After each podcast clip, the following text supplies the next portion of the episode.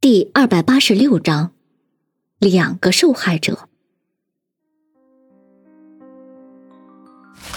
方寸给云峰的资料里有大量的篇幅都是林寒的履历。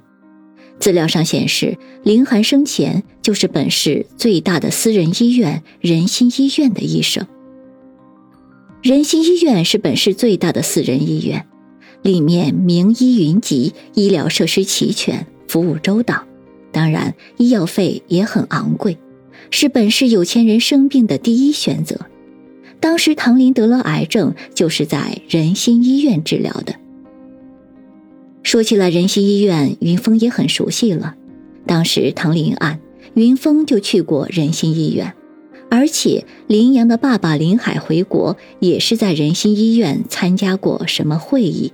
看来，这个仁心医院是要好好的调查一番的。这个时候，突然一行字映入云峰的眼帘，让云峰大吃一惊，那就是林寒的住址。资料上显示，林寒的住址是张杨路四百六十七号欧华景苑三十六号三零二室，而这个地方正是自己昨天晚上前往取资料的地方。难怪当时自己觉得熟悉，六年前发生风月那个案子的时候。自己作为实习警察，还前来进行过调查，而且当时这里还是案发现场，也就是说，六年前林寒就是死在自己昨天晚上去的那个屋里。云峰不禁回忆起六年前的事情，当时自己还是个实习警察，林寒被杀的当天，也不知道是谁报的案子。反正他就是跟着其他老刑警一起来到了案发现场。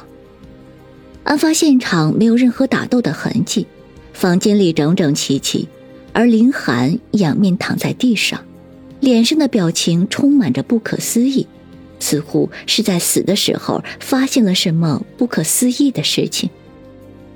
但是令人感到恐怖的是，林寒被人用刀开膛破肚，鲜血流了一地。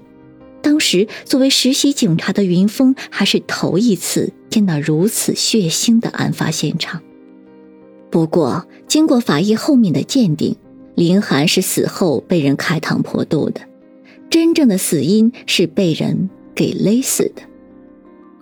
林寒的家没有被人硬闯的痕迹，于是警方第一时间推断出杀害林寒的人很可能是熟人，或者说是林寒认识的人。林寒一直一个人独居，早年妻子得病去世之后，他就没有再组织新的家庭，一直是一个人抚养女儿凌霜长大。然而那个时候，云峰还不知道林寒就是凌霜的爸爸，直到后面案情讨论的时候，才发现了这个事实。云峰还记得，当时在案发现场，已经是实习法医的凌霜也在。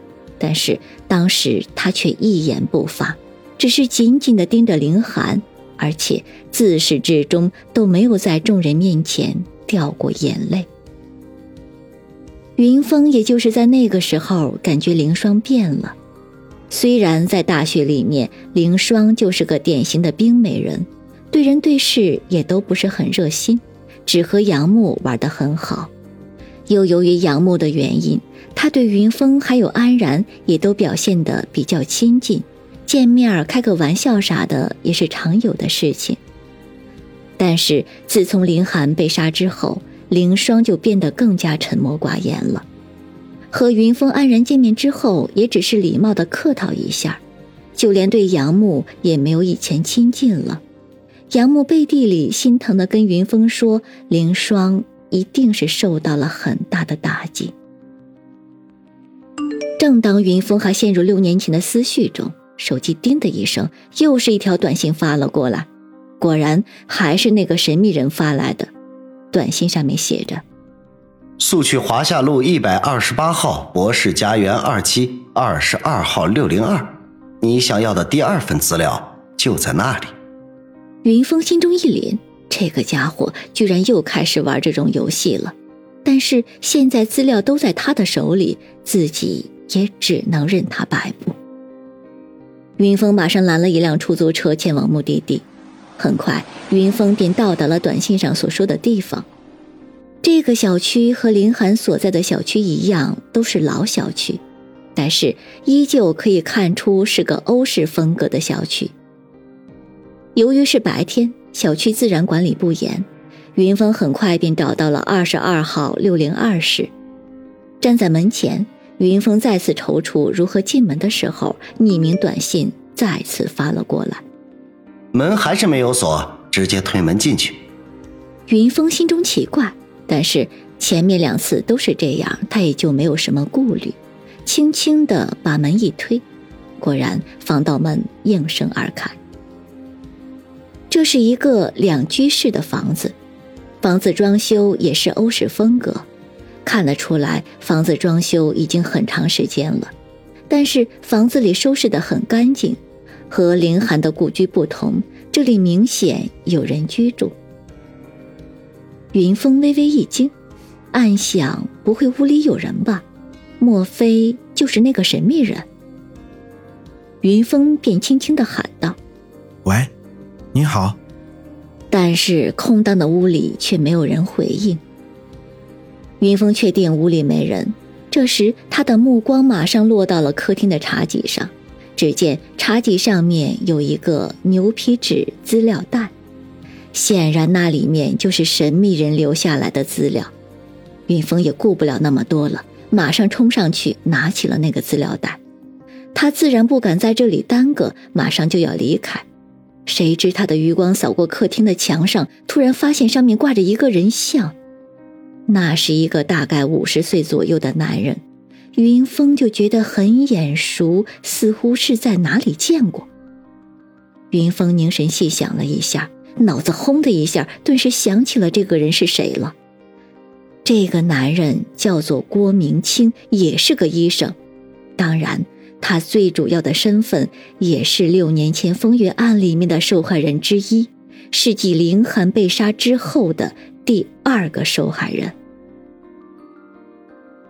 云峰的思绪不禁马上又被拉回到六年前，郭明清和林寒一样，也是在仁心医院任职，而且和林寒是好友。六年前，当林寒遇害的时候，郭明清就表现的不太正常，整个人都很恐惧。谁知当天晚上，他也遇害了。他死的方式和林寒一样，死前身上没有任何其他的伤痕。家里也没有任何的打斗，他先是被人给勒死，然后又被凶手开膛破肚，死状和林寒几乎一模一样。郭明清当时是一家三口居住，但是事发当晚他的岳父生病了，他的老婆和孩子正好回娘家看望他的岳父，他却没有去，结果就出事了。警方当时也推断是熟人作案，但是凶手反侦查能力很强，现场和林寒家一样没有留下任何有用的线索。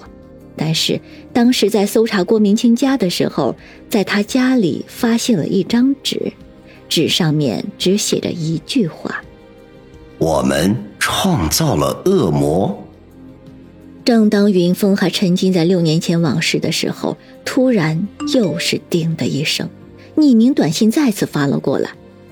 忘了告诉你了，这个房间的主人出去买菜去了，这个时候他应该回来了。云峰微微一凛，就在这时，房间的门咯吱一声再次被打开，一个约莫五十多岁的老太太提着菜篮子，一脸惊讶的。站在门口。